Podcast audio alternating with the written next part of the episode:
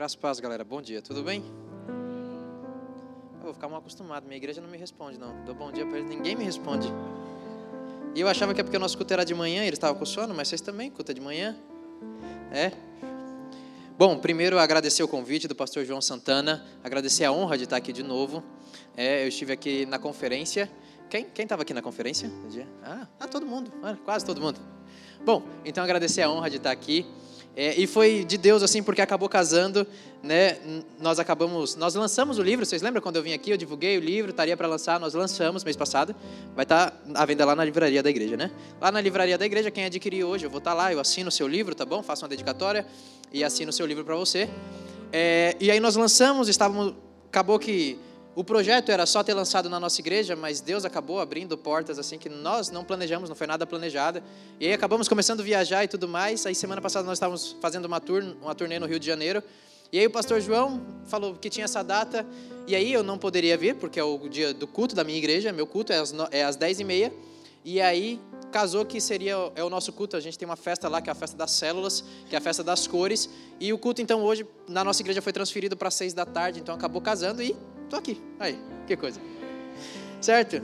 Gente, queria convidar você a abrir a sua Bíblia comigo. 2 Reis, capítulo 6. Deixa eu pregar logo, que você só vai comprar o livro se eu pregar bem, né? Então.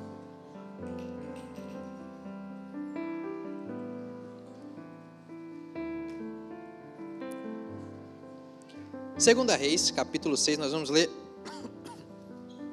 a partir do verso 8.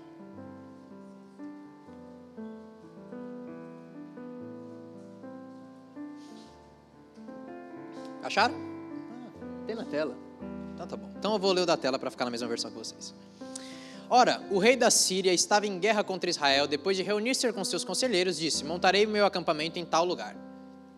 Mas o homem de Deus mandava uma mensagem ao rei de Israel: Evite passar por tal lugar, pois os arameus estão descendo para lá. Assim, o rei de Israel investigava o lugar indicado pelo, rei, pelo homem de Deus. Repetidas vezes, Eliseu alertou o rei que tomava as devidas precauções. Isso enfraqueceu o rei da Síria, que, convocando seus conselheiros, perguntou-lhes: Vocês não me apontarão qual dos nossos está do lado do rei de Israel? Respondeu um dos conselheiros: Nenhum de nós, majestade. É Eliseu, o profeta que está em Israel, que revela ao rei de Israel até as palavras que tu falas no teu quarto. Ordenou o rei: Descubram onde ele está para que eu mande capturá-lo. Quando lhe informaram que o profeta estava em Dotã, ele enviou para lá um grande, uma grande tropa com cavalos e carros de guerra. Eles, chegando de noite, cercaram a cidade. O servo do homem de Deus levantou-se bem cedo pela manhã e, quando saía, viu que uma tropa com cavalos e carros de guerra havia cercado a cidade. Então exclamou: Ao meu senhor, o que faremos? Amém. Vamos até aí. Bom, eu quero pregar uma mensagem hoje para você, que o título dela, olha para quem está do seu lado e diga para ela: Depois do fim. O que isso significa? Nós precisamos começar a entender o que está acontecendo aqui nesse livro de Segunda Reis. Israel passa por alguns períodos. Se nós entendemos um pouco de história bíblica, nós vamos entender que Adão, então a humanidade começa a se proliferar sobre a terra, porque Deus manda que Adão tenha filhos e domine sobre a terra. A humanidade vai se proliferando até que o pecado toma conta da sociedade, então Deus faz o grande reset. Noé, onde Deus inunda a terra e sobra apenas a família de Noé.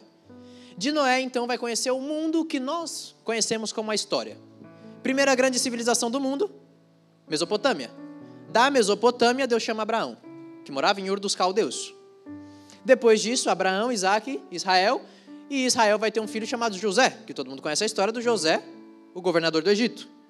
José é dono do é, ele é governador da primeira grande sociedade unificada. A Mesopotâmia era uma sociedade de vários vilarejozinhos. Primeira grande cidade, grande país é o Egito. Então o povo vai para o Egito, na época que José é governador do Egito.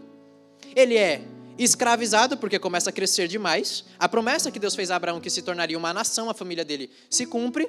Essa família de Israel que desce para o Egito quando o filho dele é governador começa a crescer demais. E então eles são escravizados pelo faraó.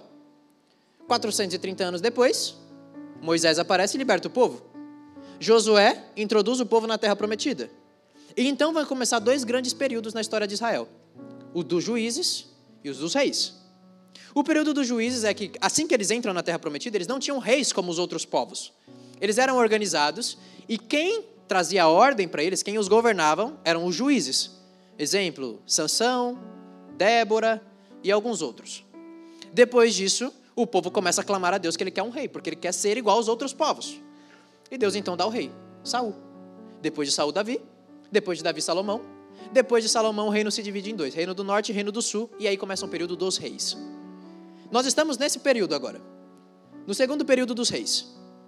E Israel, ela tem um problema que a história inteira de Israel se resume da mesma maneira.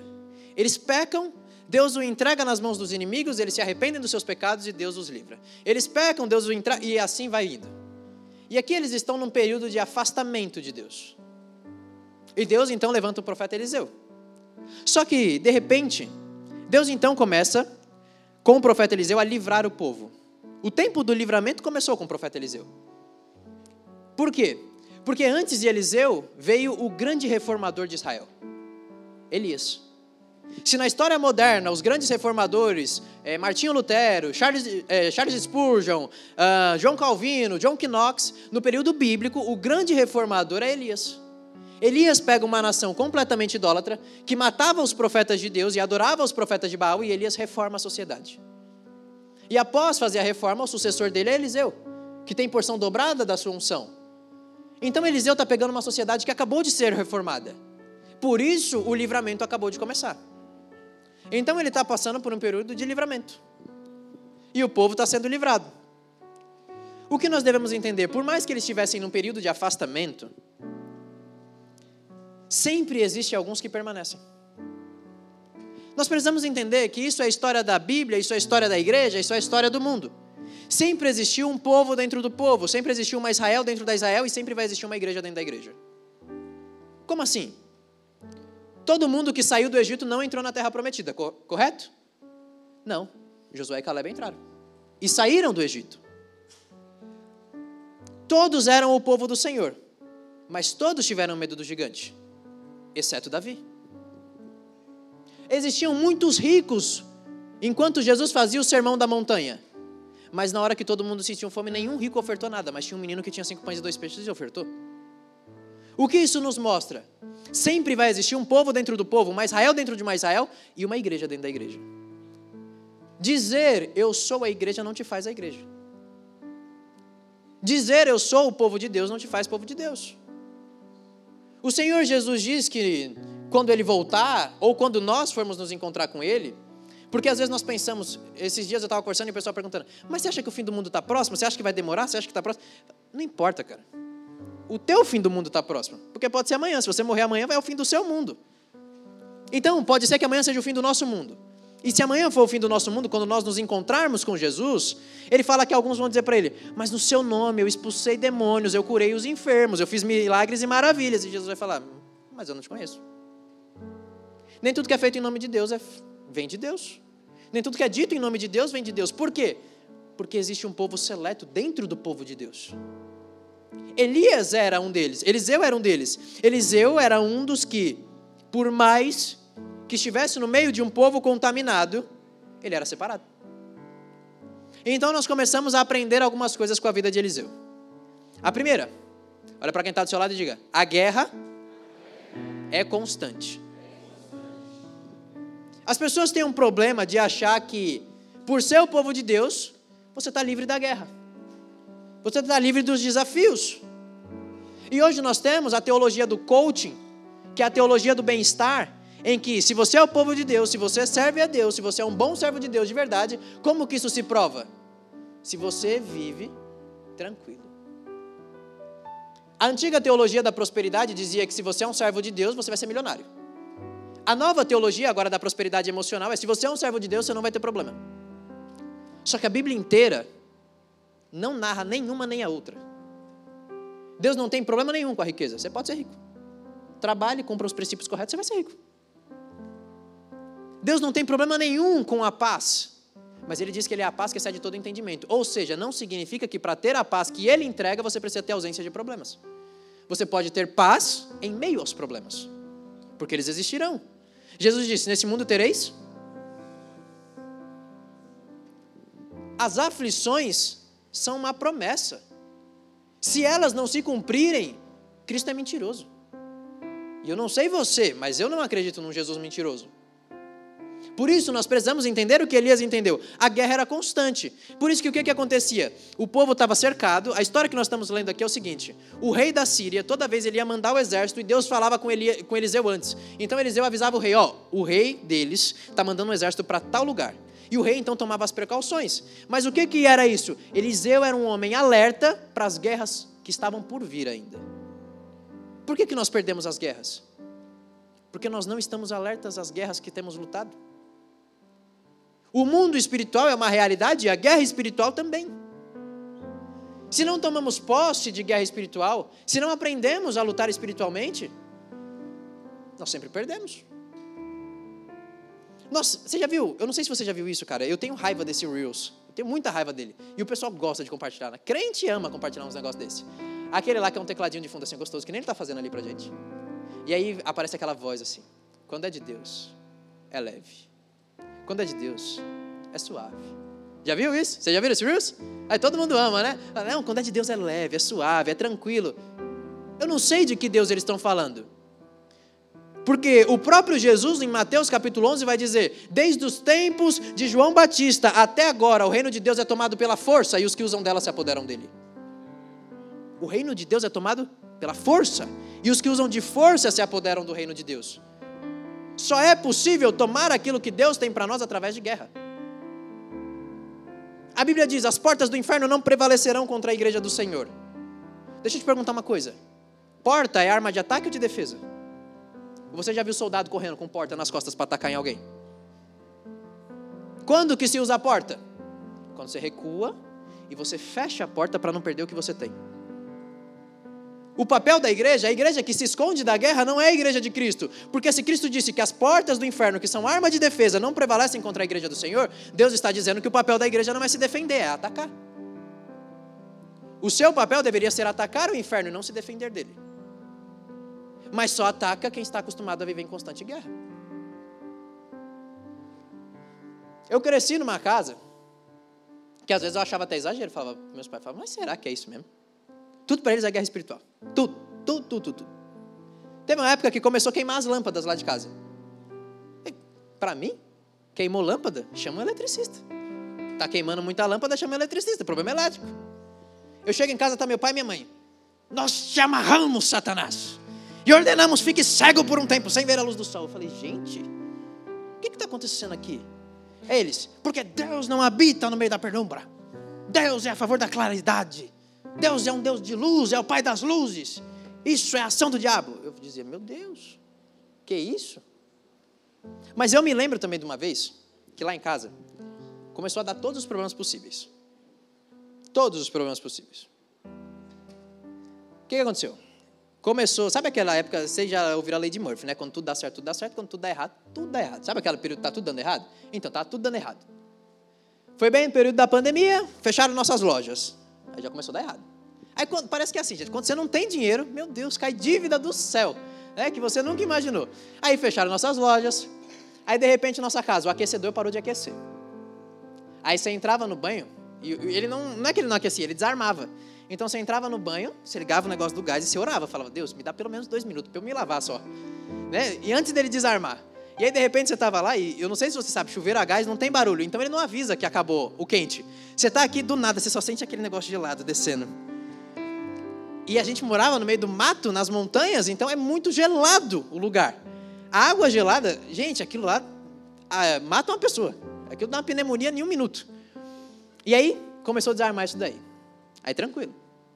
Aí, no outro dia, eu desço pro quintal, eu li assim, falei, pai, essa piscina tá estranha, não tá? Ele esvaziou, né? Aí ele falou, é, será que a gente deixou o ralo de fundo aberto? Eu falei, não sei. Aí a gente foi conferir tudo fechado. Aí chamou o rapaz da, da piscina, aí ele olhou para a gente e falou, nossa, no mínimo uns 15 mil. Eu ali falei, meu Deus. Aí meu pai já olhou e falou, esvazia a piscina. Eu não vou arrumar isso agora. Pode esvaziar. Aí daqui a pouco começou a queimar as lâmpadas. Aí eu cheguei em casa um dia, bravo, já tudo dado errado no trabalho, bravo, cheguei. Aí peguei. Ah, aí a gente trabalha, a gente tem delivery, né? Tem uns deliveries. Aí o que, que acontece? Um dos motoboys furou o pneu e o outro faltou. Aí eu voltei para casa como? Para bater nenhum. Aí cheguei em casa. Vou entrar, falei, não, agora para me acalmar, vou fazer um devocional. Não é possível, eu preciso de um devocional. Na hora que eu entro no meu quarto, que eu vou acender a luz, a lâmpada está queimada. Eu falei, não é possível. Não é possível. Mas aí eu lembrei. Falei, ah, eles não amarram demônio de tudo? Falei, ah, hoje eu tô com tanta raiva que não vai dar pra eu ler, pelo menos um demônio eu vou amarrar hoje. Aí não, comecei. Aí comecei que nem eles, eu dou ordem, fique cego por um tempo, sem ver a luz do sol, e não sei o quê. Comecei, comecei, comecei, comecei. Aí, no outro dia, aí enquanto eu estava fazendo isso, a luz do meu quarto voltou. Aí, meu querido, aí eu estufei o peito e me enchi de autoridade. Falei, ah, meu Deus do céu, agora você está vendo um guerreiro espiritual. E continuei, e aí continuei, e aí fiz uma guerra ali de mais ou menos uma hora e quarenta, uma guerra de oração. No outro dia, veio o rapaz da piscina para ver o negócio certinho, 35 reais para arrumar ela. Tinha quebrado o negocinho do vinílico assim, rasgado. 35 reais para arrumar a piscina. As lojas, teve a, a, reabertura. Claro, teve um período, mas aí, pelo menos os motoboys eu consegui trocar, para não passar mais raiva. E as coisas começaram a se ajeitar. Mas o que eu quero dizer com isso? Toda promessa está escondida atrás de uma guerra que você não quer travar. Se nós pararmos para pensar, Jacó, ele era ou não era abençoado? Jacó já era abençoado, ele não foi abençoado pelo pai dele? Ele enganou o pai dele, mas foi abençoado, não foi por causa da enganação? Então ele já era abençoado. Jacó era uma pessoa abençoada, sim ou não? Mas ele vivia em bênção? Não. Quando ele começou a viver em bênção, mesmo já sendo abençoado? Num dia que ele travou uma noite inteira de guerra. Quantas coisas nós viveríamos se nós tivéssemos coragem de travar uma noite de guerra? De dizer, Senhor, daqui eu só saio quando eu, chegar, quando eu pegar a minha bênção. A Bíblia diz: Deus já nos abençoou com todas as bênçãos nas regiões celestiais. As bênçãos já existem nas regiões celestiais. Então, como assim? Como? O, que, que, eu faço? o que, que a guerra faz se Deus já me abençoou com todas as bênçãos? As, as guerras espirituais pegam das regiões celestiais e colocam no mundo físico. Talvez hajam milhares e milhares de bênçãos que Deus tem para você nas regiões celestiais. E por que, que você não vive nenhuma delas? Porque nunca teve coragem de acessá-las e trazer para a realidade. Quando Jesus faz a oração do Pai Nosso dizendo, seja feita a tua vontade assim na terra como é no céu, ele está demonstrando algo para nós. A vontade já foi feita no céu. E nós temos que trazer a terra. Pois tudo que ligarmos na terra será ligado no céu, e tudo que desligarmos da terra será desligado do céu. Quantos problemas de casamento se resolveriam com uma guerra espiritual? Quantos problemas familiares se resolveriam com uma guerra espiritual? Quantos problemas financeiros se resolveriam com uma guerra espiritual? Quantos problemas de intimidade com Deus se resolveriam com uma guerra espiritual? Quantos problemas não se resolvem? Porque, diferente de Eliseu, nós temos medo de, de fazer guerra espiritual. Eliseu se antecipava em guerra. Nossa pastora Cláudia Castellanos da Colômbia, ela diz uma coisa: quem se antecipa na guerra, governa. Quem se antecipa em guerrear, quem se antecipa em orar, governa. A Colômbia estava em votação para aprovação do aborto. Se eu não me engano, até seis meses. E eles estavam. E então, eles têm, a igreja deles, da Colômbia, tem 280 mil membros. E o que eles fizeram? Se anteciparam. Turnos de 24 horas por dia, com pelo menos mil pessoas orando simultaneamente, amarrando a Moloque. Para que Moloque não fosse adorado na Colômbia. A lei foi aprovada e derrubada pela igreja em seis semanas. Porque quem se antecipa, governa. Quem se antecipa em guerra, governa. Mas eu estou querendo dizer que isso é algo para grandes coisas, como eles fizeram na Colômbia? Não. Isso é algo para coisas pequenas. Que tem acontecido na sua casa e guerras que você tem perdido em casa, que talvez é porque você não tem se antecipado. Guerras que você tem perdido em todas as áreas da sua vida porque talvez não tenha se antecipado. Quando nós nos antecipamos, nós governamos. Amém? Segundo ponto. Olha para quem está do seu lado e diga: a obediência é protetora. Se nós lermos o versículo do 10 ao 12, vai dizer o seguinte: Vocês lembram que Eliseu entendia a guerra e avisava o rei, correto? E a Bíblia vai dizer que o rei tomava as devidas precauções. O que protegia o rei era o que Eliseu falava?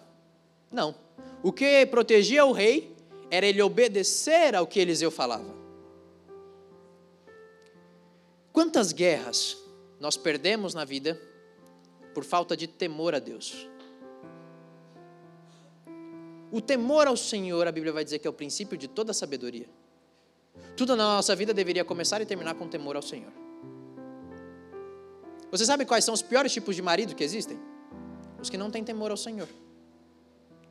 Os piores tipos de esposas, filhos, discípulos, cristãos, amigos.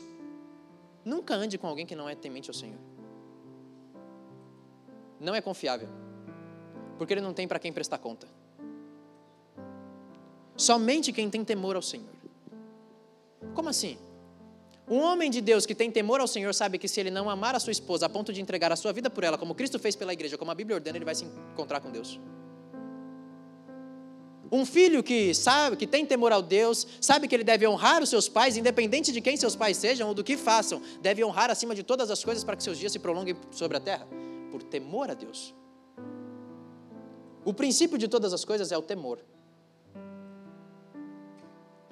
Uma vez, meu Deus, Napoleão Bonaparte, ele estava em, em uma excursão de guerra, e onde Napoleão chegava, todas as pessoas fugiam de Napoleão. Não sei se vocês sabiam disso, do exército deles. Inclusive, o Brasil só foi habitado pelos portugueses por causa de Napoleão.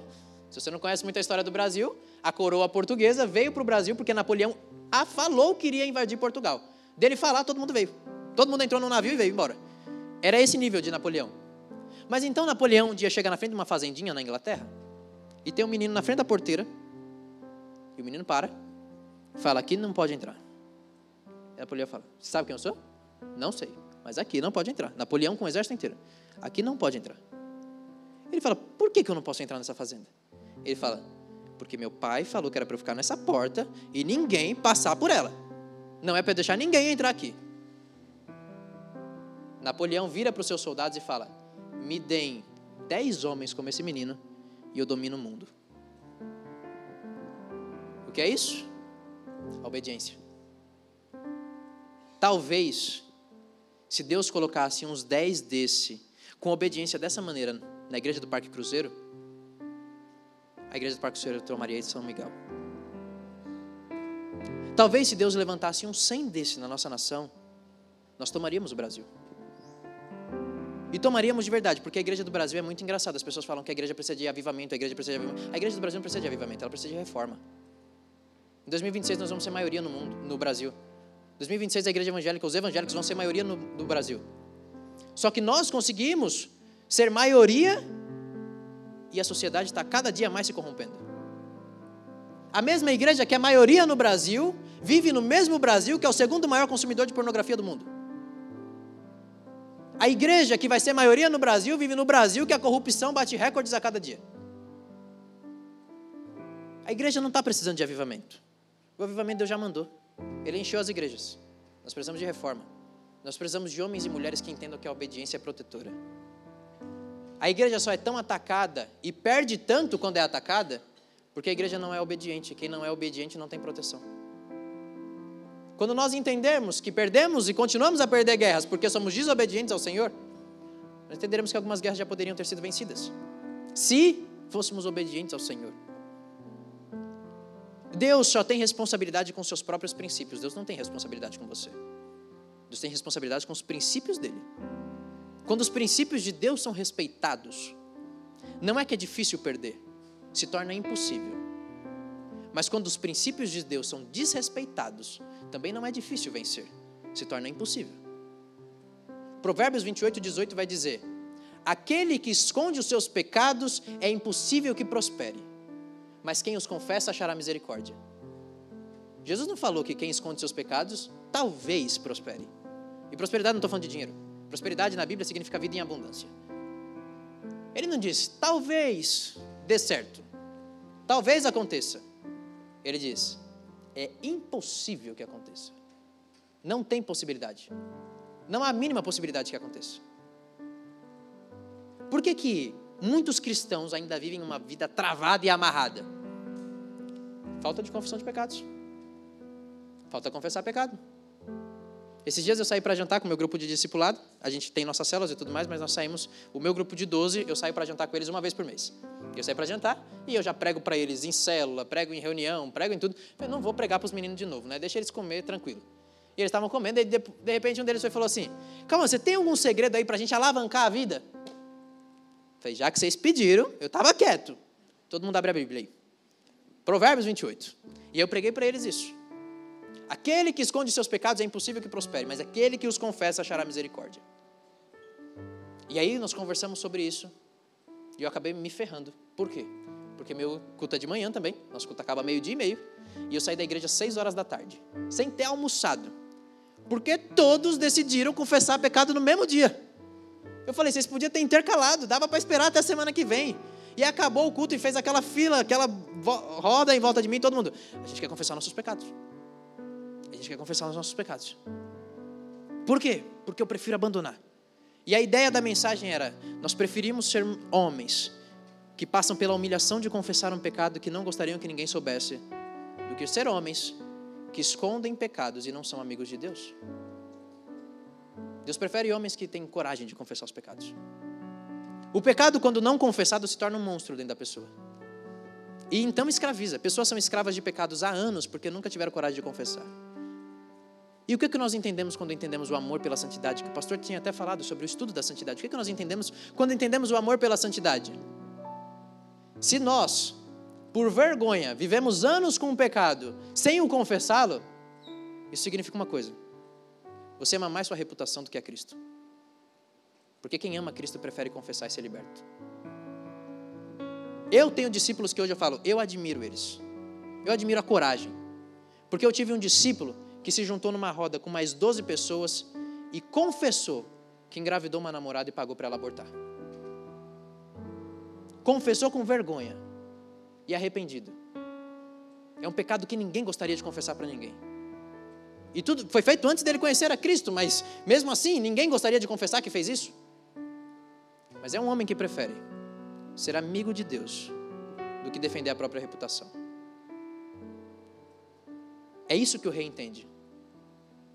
Quem fazia tática de guerra era rei e rei general, não era profeta. Se o rei tivesse preocupado com a própria reputação, o rei ia falar: se eles eu não entendi nada. Eu tenho meu reino sob controle. Eu tenho minhas muralhas, eu tenho meus exércitos. E se alguém atacar, a gente se defende. O rei precisou entender. Acabou minha reputação. Agora, eu vou ser obediente a Deus. Eu vou ser obediente ao profeta. A Bíblia diz que Ouvi os meus profetas e prosperareis. Talvez a prosperidade, a vida em abundância que nunca chegou, está escondida atrás de um profeta que nunca foi ouvido. Quando um pastor fala que gostaria de toda a igreja no curso bíblico, é uma voz de um profeta que, se ouvido, traz prosperidade para o povo.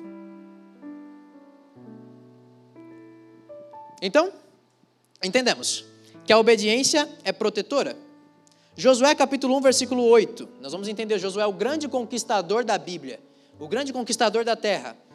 Quando Deus vai começar a falar com ele, antes dele começar a conquistar, Deus diz para ele: Não deixe de falar as palavras desse livro da lei, de meditar nelas de dia e de noite, para que você cumpra fielmente tudo que nele está escrito. Então, primeira parte do versículo. Deus diz para Josué: medite na palavra de Deus de dia e de noite, a fim de que você cumpra tudo o que está escrito. Cumpra uma parte? Foi isso que ele falou? A fim de que você cumpra tudo o que está escrito. Entenda e siga todas as diretrizes que eu estou deixando. E aí ele conclui: só então seus caminhos prosperarão e você será bem sucedido em tudo que você fizer. Por que Josué foi o grande conquistador? Porque Josué era o homem mais obediente. As grandes conquistas de Deus estão reservadas aos mais obedientes. Quanto maior a obediência, maior a conquista. Porque com Deus, quando há obediência, tudo muda. O exército da Síria era maior, era mais equipado, era melhor. Mas, do lado de cá tinha um rei que era obediente. O que isso quer dizer? Não importa o tamanho da guerra, não importa o tamanho do desafio, não importa o tamanho da batalha, se há obediência de um lado, É impossível que a derrota aconteça. Quando nós somos obedientes à palavra de Deus, não há área da nossa vida que possa ser perdida. Um casamento que é obediente e segue todos os princípios da palavra de Deus, não tem como dar errado. Uma família que segue os princípios da, da palavra de Deus não tem como dar errado. Um ministério que segue os princípios da palavra de Deus não tem como dar errado. Uma vida financeira que segue os princípios da palavra de Deus não tem como dar errado. Todas as áreas da nossa vida, uma vida emocional que segue os princípios da palavra de Deus não tem como dar errado. Não é que é possível que dê errado, é impossível. Porque onde há obediência, há proteção divina. Vamos lá, terceiro ponto. O caminho rumo às promessas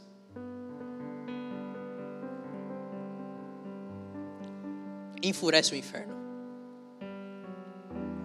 Uma coisa que nós precisamos entender.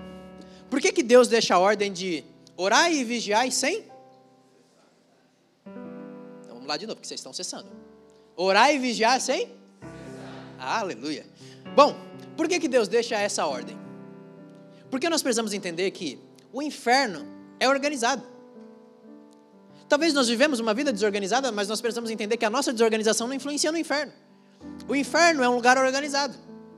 Se nós formos entender, diabo, Satanás, que é o rei, Abaixo dele, Beuzebu, príncipe dos demônios. Abaixo de Beuzebu, os principados, que são os que tomam nações, os que tomam países, os que tomam continentes, são os principados. Abaixo dos principados, as potestades, que são os líderes de exércitos. E abaixo dele, os exércitos, que são as hostes espirituais da maldade. Existe uma grande organização no inferno. E o que nós precisamos entender? É preciso entender que quando nós nos posicionamos para conquistar o que Deus tem para nós, o inferno se enfurece. E por que se enfurece? Porque quando nós nos posicionamos para conquistar o que Deus tem para nós, nós cumprimos aquilo que Cristo veio fazer na cruz. Como assim? Quando Cristo vai narrar o que ele veio fazer na cruz, ele vai dizer: um valente entrou na casa do valente, amarrou o valente e tomou os bens dele. Como? O que essa história quer dizer, Calma? Jesus entrou na casa do diabo, amarrou o diabo e tomou os bens do diabo. Quais eram os bens do diabo? Eu, você, quem está do seu lado e toda a vida em abundância que nos pertence.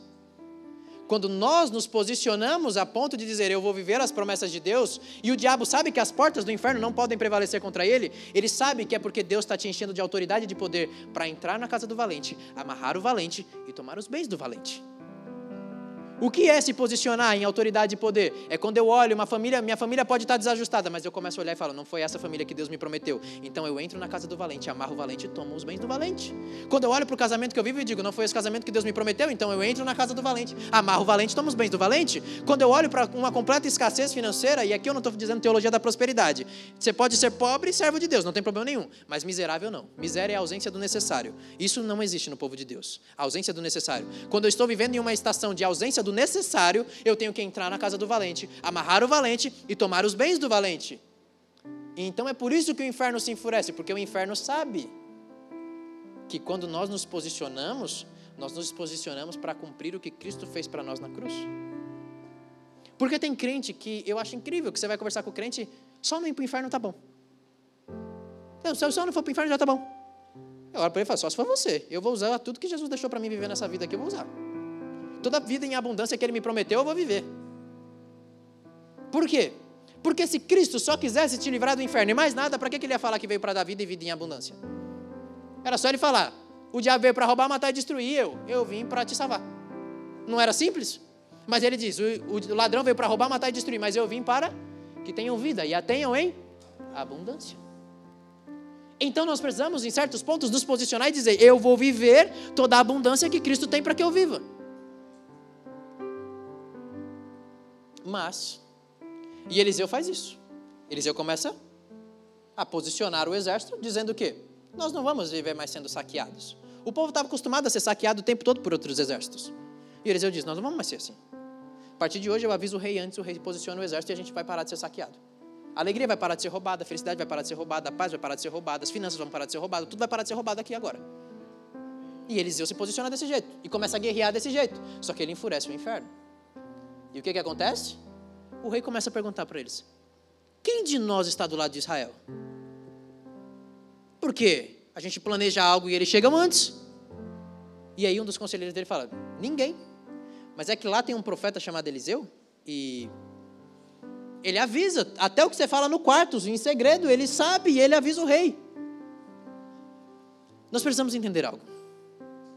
Um cristão que se posiciona em avançar em Deus, vira assunto no inferno. O rei da Síria era um protótipo do diabo. Ele vira assunto no inferno e começa a ser caçado pelo inferno. Analise a história de todos os grandes homens de Deus que revolucionaram a história bíblica. O diabo já sabia quem eles seriam antes de nascerem.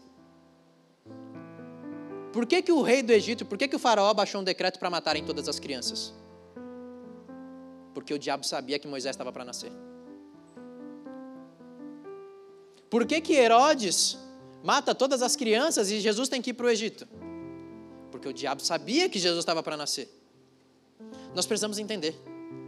Cristãos que se posicionam para viver tudo que Jesus permitiu que eles vivessem, viram assunto no inferno e começam a ser perseguidos pelo inferno. Você já viu aquela pessoa que fala: Não, mas foi eu entrar na igreja que tudo começou a dar errado? É isso, meu filho, você começou a ser perseguido. O diabo não chuta cachorro morto. Agora você põe medo no diabo. Só que você pode pôr medo nele, ele pode atacar. Só que ele tem que saber que as portas dele não prevalecem contra você. Ele pode atacar e se revirar de atacar. Não muda nada. Por quê? Porque não faz diferença. A Bíblia diz: se Deus é por nós, aquele que é protegido por Deus não precisa ter medo do inferno. Mas, olha para quem está do seu lado aí fala: o dia mal chega para todo mundo e chegou para Eliseu. A Bíblia vai falar que o servo dele acorda de manhã, abre a janela e um exército gigante cercando a cidade. Porque o rei estava disposto a matar uma cidade inteira para pegar Eliseu. E aí, talvez, a dúvida de Eliseu seja: mas eu estava fazendo o que Deus prometeu, eu estava fazendo o que Deus pediu. Porque às vezes a gente está pregando aqui e parece que é uma fórmula mágica. Que você vai cumprir tudo isso e no outro dia está tudo bem. Só que o dia mal chega para todo mundo. Talvez a gente cumpra todos esses princípios e ainda assim algumas coisas deem errado. Foi o que aconteceu para Eliseu. Talvez até quando alguém começa a pregar para você sobre que tudo pode dar certo, a primeira coisa que vem na sua mente é mais uma pessoa falando a mesma coisa. Porque eu ouço isso há anos e não mudou nada. Talvez Eliseu tenha pensado: será que ter me separado em santidade, ter obedecido a Deus, ter sido fiel, ter sido um povo dentro do povo, não foi suficiente? Talvez o pensamento de Eliseu foi: talvez lutar, guerrear, entender, me antecipar, não foi suficiente? Será que obedecer não me protegeu? Será que eu entendi que o diabo estava me atacando, mas será que ele foi mais esperto do que eu nos ataques dele? Quando o servo dele sai, o servo dele volta. E a mensagem que o servo dele traz é: Eliseu, agora é o fim. Agora chegou. Agora acabou. Foi bom, a gente lutou, a gente protegeu o povo muito tempo, a gente profetizou, milagres aconteceram, mas agora acabou. Talvez algumas áreas da nossa vida a gente olhe desse jeito. Já foi bom um tempo, a gente já conseguiu fazer acontecer, talvez até o ministério, mas acabou. Aconteceram algum, alguns problemas no meio do caminho e acabou. Não tem mais o que fazer. Agora é o fim. Ele olha aquele exército gigante. Mas, olha para quem está do seu lado aí e fala para ele: com Deus eterno, o fim não é quando acaba, é quando começa. O servo de Eliseu não estava errado em dizer que era o fim. Ele estava certo. E era mesmo. Era o fim deles. Mas Eliseu olha para ele e fala: Eliseu ora e fala: Deus, deixa ele ver o exército de anjos que tem em cima da cidade para nos guardar. Essa história me lembra uma outra história. Eu fico imaginando os discípulos de Jesus no sábado, dizendo: É, Foi bom andar três anos e meio com ele. Foi muito milagre. O cara era sensacional. Ninguém nos ensinou tanto quanto ele. Mas acabou. Mataram ele. Mas os discípulos não sabiam que com Deus eterno, o fim não é quando acaba, é quando começa. Depois desse fim, os discípulos que achavam que tinha acabado, no domingo de manhã foram obrigados a ver a pedra rolando e Jesus saindo de lá assustadoramente vivo. Por quê? Porque com Deus sempre existe um depois do fim. O fim de Jesus tinha chegado na sexta, mas existia um depois do fim no domingo. O fim de Eliseu tinha chegado quando ele viu o exército, mas existia um depois do fim para Eliseu também.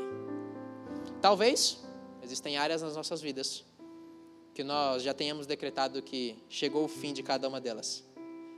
Mas quem sabe Deus não te trouxe aqui hoje de manhã para começar o seu depois do fim.